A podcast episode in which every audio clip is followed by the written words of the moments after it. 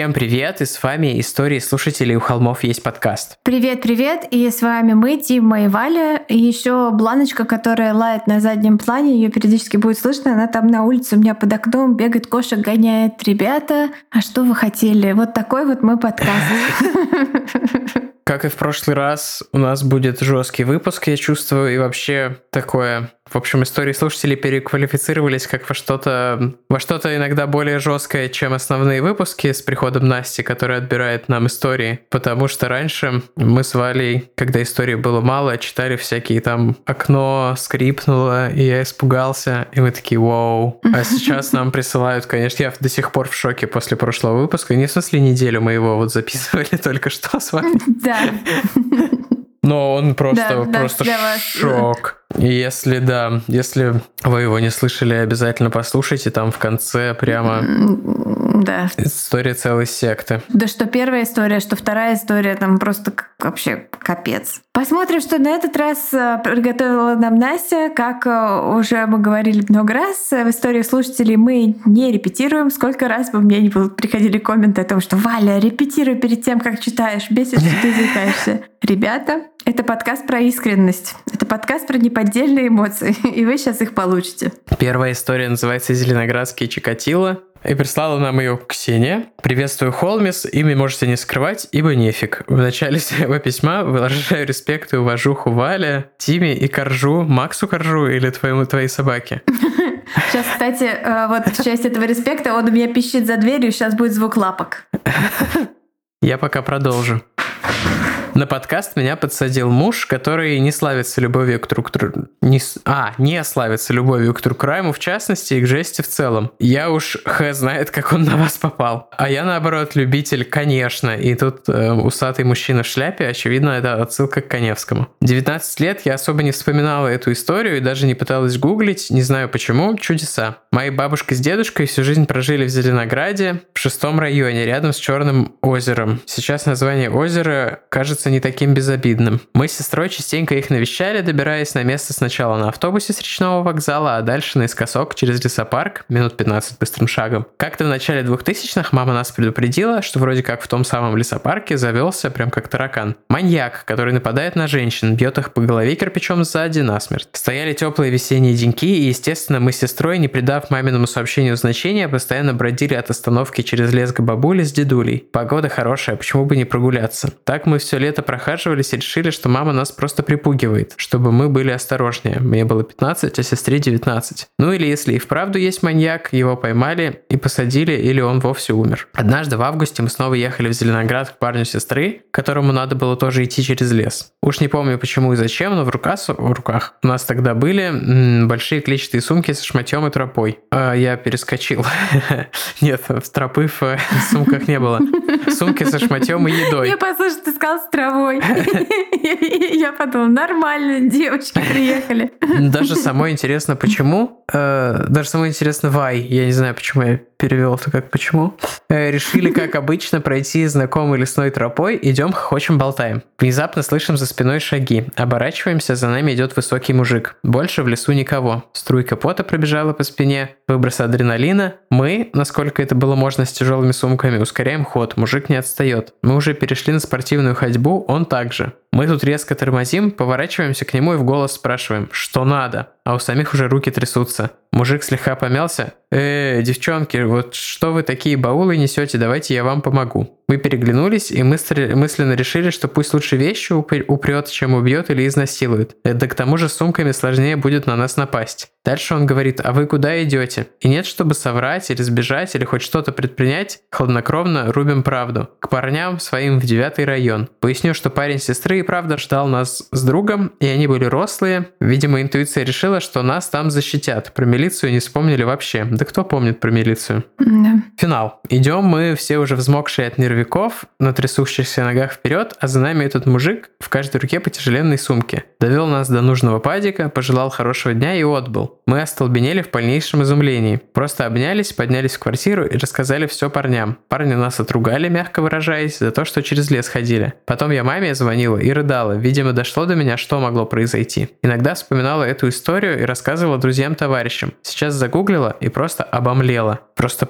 как бы пока что ничего страшного, им просто донесли помощь сумки. Но тут, я так понимаю, дальше еще будет... О, Твист. так тут еще целая страничка развязки. Я рано расслабился. Э, Реально был маньяк у Черного озера в 2001 и в августе он кого-то убил. А по фото фиг поймешь, он шел или нет за нами. Волосы светлые, очки тоже были. И фоторобот похож. Пишу тут и от сам- сама от себя 15-летний в шоке. Молодость и радость, слабоумие и отвага. Статья из Википедии. Юрий Гриценко родился в 62 году, с самого детства рос замкнутым и малообщительным, его отец был столяром, бла-бла-бла. Психиатры уверены, что влияние его строгой и сильной по характеру матери привело к развитию комплекса женоненавистничества. Отслужил в армии, пошел работать в милицию. Э, Вскоре женился, родились двое детей, но комплекс не исчез. Понимая это, Гриценко пристрастился к алкоголю. В алкогольном запале выплескивалось все негативное. И в конечном итоге, возможно, сделала Гриценко серийным убийцей. Так-так, через несколько лет его уволили. В начале апреля 2001 года стал совершать нападение на женщину. Он наносил им сильные черепно-мозговые травмы ударами молотка. Всего за три апрельских дня он совершил пять нападений на женщин. Двух из них врачам спасти не удалось. Все нападения совершал в Зеленоградском лесопарке днем, когда люди возвращались с работы. Гриценко любил гулять по этому лесопарку, особенно в районе озера Черное. Ну, пока что очень много совпадений. А Гриценко временно залег на дно, но уже в августе вновь начал совершать нападения на женщин. За август он нанес тяжкие черепно-мозговые травмы четырем женщинам. Местные газеты нагнетали обстановку, по всему Зеленограду были развешаны фотороботы, но они были крайне приблизительны. К началу осени он совершил 4 убийства и 5 покушений на женщин в Зеленоградском лесопарке.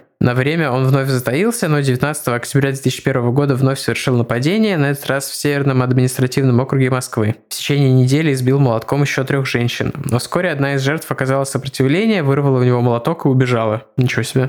Она четко описала внешность преступника. 19 ноября 2001 года преступник был задержан во время очередного нападения в московском парке Дружбы. На помощь неожиданно пришел молодой мужчина, прибежавший на крик. Гриценко, оставив тяжело травмированную женщину, набросился с молотком на ее спасителя, но справиться с ним не смог. Водитель автобуса Анатолий Сухов скрутил э, в одиночку убийцу и дождался прибытия наряда милиции. Респект. Э, за 8 месяцев своей преступной деятельности Гриценко совершил 4 убийства и 10 покушений. Вскоре во всем признался. Судебная медици- медицинская экспертиза признала его полностью вменяемым. Летом 2002 года приговорил э, Московский городской суд к 22 годам лишения свободы. Ва-ва-ва. 22 года лишения свободы за 4 убийства и 10 покушений. 22. Молотком в парке четырех женщин он убил 22 года. Верховный суд оставил приговор без обвинения, выйдет в 2004, 2024 году. Прекрасно. Под выборы. Э, Полный пипец. Фото Гриценко и фоторобота приложу. Про полицию тоже пара-тройка историй есть. Как будет минутка, напишу вам с уважением, Ксюн. Ксюн, спасибо большое. Вам очень повезло, что у него были заняты руки баулами, а не молотком. Я думаю, что вы совершенно правильно все рассказали про парней, что вас ждут, как э, И наехали на часто него до бывает. этого. Да. Он... Наехали на него первые. Да-да-да, вы его де- дезориентировали. А может быть, это был просто другой мужчина, который пытался вам помочь. Ну, кто же теперь скажет? Главное, Ну, что вы да. целы. Да, спасибо большое. Я в шоке от а, приговора этого. Просто в полном. Просто вы, наверное, уже слышали, да, наверное, в этот момент уже слышали наши выпуски про э, Green River Killer, где э, за каждую жертву дается пожизненное заключение человеку, и то это потому, что он пошел на сделку с правосудием, а так была бы смертная казнь. Конечно, ну, за каждую жертву по смертной казни а в целом одна, но тем не менее, вот это я считаю справедливо, что за жизнь должна забираться жизнь, особенно если это вообще без каких-либо Но есть же Там- эти degree of murder. И у нас М- тоже есть. Молотком. Не, я согласен, что... В парке женщину. Нет, ну в смысле, что когда убийство мужчина, по неосторожности и все такое, Я, я, я это говорю другое. сейчас вот именно про то, что серийный убийца в парке молотком 22 года лишения свободы. Ты просто сформулировала, что более жестко, и я немножко... Ну, я жесткая. Я думаю, что кто слушает истории слушатели, знают меня, любят меня ровно такой, какая я есть. Вот. Ну, просто, ребята, ну это же капец. Это же вообще, что это такое? То есть это получается 22 на, на, на 4 поделить. Это сколько, Тима, давай? Это пять с Это даже половиной. недель. Ну, То есть это по пять с половиной лет за убийство. О, ребята. Ну, я так понимаю, в России просто дают самый большой из приговоров, когда несколько обвинений. Просто кошмар, просто позор вообще. Позор уголовному кодексу. Позорище.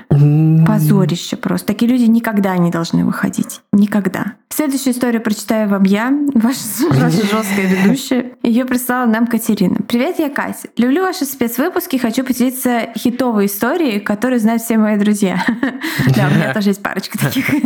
Был май 2003 мне 10, я беззаботный дурачок, который окончил третий класс. А Конец мая, выпускные, высокие красивые девочки из 11 класса в криповых школьных платьях, э, в платьях из СССР и ленточках. Я тогда пела в школьном хоре. Мне нравится пела в школьном ну, беззаботный дурачок. Себя назвала. Катя себя назвала беззаботный дурачок. Это очень мило. А я тогда пела в школьном хоре, и мы выступали на вручении аттестатов или просто их школьном выпускном вечере. Было необычно много классов, кажется, три. Когда я выпускалась, мы были единственным классом. И я отмотала три программы, очень устала. Но мне было радостно выступать на последнем. Поэтому там была Потому что... Потому что там была стра- старшая, страшная, тут написано, сестра моего одноклассника, но я уверена, что это старшая, э, страшная сестра моего одноклассника. Как, на- как написано, так и прочитаю. Солнышко девушка. Мне казалось важным показать, как я стараюсь для того, чтобы развлечь их в последний школьный день. Потом родители забрали меня, мы сходили поужинать в пиццерию в честь окончания года. Повсюду была праздничная атмосфера, нарядные выпускники. Город маленький в Челябинской области, так что лица одни и те же на протяжении дня. Какая-то девочка даже подошла сказать, как хорошо я пела. На том день и закончился. Наступила та самая ночь. Маленький спальный квартал, где я живу. Это пять пятиэтажек, с двух сторон прижатые детскими садами, а с двух других заросшими пустырями. Классика. А в соседнем дворе был кабак, где проходит выпускной вечер класса той самой сестры моего одноклассника. Гуляли негромко и, при... негромко и прилично. Полночь, как потом выяснилось, все же все уже расходиться начали. Жила эта девушка через дом от меня. То есть, понимаете, ей идти максимум 10 минут под выпившим шагом на шпильках до второго двора, от второго двора до пятого. Как потом выяснилось, ее настойчиво предлагали проводить всем классом, но она отказалась и пошла с подругой вдвоем. Им было по пути. Пустая улица, 3-4 фонаря, душная майская ночь. Вы тут уже понимаете, что ничего хорошего не произошло. Мы восстанавливаем события. В начале первого они попрощались и ушли в темноту. Дорога шла вдоль забора детского сада, обильно заросшего цветущими деревьями, как это водится. Они были уже у торца своего дома, как что-то заставило их остановиться и заговорить с некой персоной, которая заманила их на территорию одной из площадок сада. Тогда сады были открыты ночью. Никто не знает, сколько их было, никто не слышал ни звука. Девушки просто пошли туда и больше никогда не вернулись. Почему я знаю, что было тихо? На следующее утро мы с отцом собирались на рыбалку, встали около 4 утра и почти сразу вышли из дома. Было уже светло, и мы в гробовой тишине шли на, стан- на стоянку в двух метрах от той самой площадки в саду. И ни души. А, как потом говорили полицейские, время смерти девушек около 4.20-4.30 утра. Как раз то время, когда мы с папой шли мимо, они умирали там в кустах. Это было капсом. А, девушек изнасиловали, задушили их же колготками и лентами выпускник 2003 и повесили на дерево в зарослях на площадке. Им было по 17 лет. Мы узнали о том, что это произошло спустя часов 10 после утреннего променада, когда возвращались домой. Мы перегородили машины дорогу, и папа сказал мне оставаться в машине. А на заборе была толпа людей, много милиции, никого не пускали. Я увидела лишь, что деревья спилили, и на земле лежали укрытые тела. Соседский мальчик подбежал и сказал, что там много крови и кишок, и очень весело. Слухов было много, но факты по итогу узнали все. В городе был комендантский час, и многие, от, многих отправляли в лагеря почти на все лето, в том числе меня. Потому что был серийный маньяк, на счету которого была потом еще пара подобных жертв. Но Крипи даже не сам факт серийника. Я слишком часто смотрела мелкокриминальную Россию, чтобы охеревать от такого. Меня морозила мысль, что я из окна могла это увидеть, что мы могли выйти на 10 минут раньше и застать преступников, что я могла утром отвезти сестру в сад и сама найти этих девочек, что смерть и насилие были у меня под носом. Я прожила в этом доме еще 13 лет и часто возвращалась домой одна затемно мимо этого сада. Конечно, все деревья срубили, пустыри вокруг застроили и было много освещения. Сад был под камерами и всегда закрыт после шести вечера. Но каждый раз, возвращаясь с работы или учебы, я держала в кармане канцелярский нож и шла так быстро, как позволяли силы. Еще ребенком я поняла, как опасно быть женщиной, а из хора я ушла в том же году. Да уж, это какой-то прям... Жесть. Да. Это ужас. Это просто ужасно, ужасно. Собственно, ни под одной из историй, которые мы рассказываем. В этом подкасте нельзя сказать, что это прекрасно, но вот такие истории, конечно, и особенно концовка. Еще ребенком я поняла, как опасно быть женщиной. Капец, ребята. В каком мире мы живем? О, да. Я все еще прихожу в себя от этой истории, которая сейчас э, в Великобритании произошла, где девушка возвращалась э, по э, в городе, в Лондоне, по освещенной улице, а, всю дорогу, по-моему, она говорила по телефону со своей подругой, и она пропала, ее нашли через три дня в лесу где-то там за городом, и ее убийцей оказался полицейский. Вот. То есть, э, ну, я понимаю, что такое происходит во всех странах мира. Это просто как опасно быть женщиной. Ужас потрясает каждый раз до глубины души. И последняя на сегодня история, тоже не анонимная. Привет, меня зовут Ирина. Мне посоветовали ваш подкаст месяц назад, и я уже все выпуски переслушала. Спасибо. Валя, Спасибо, Ирина. очень забавная, вас неподалеку. А, оставьте. Ну ладно.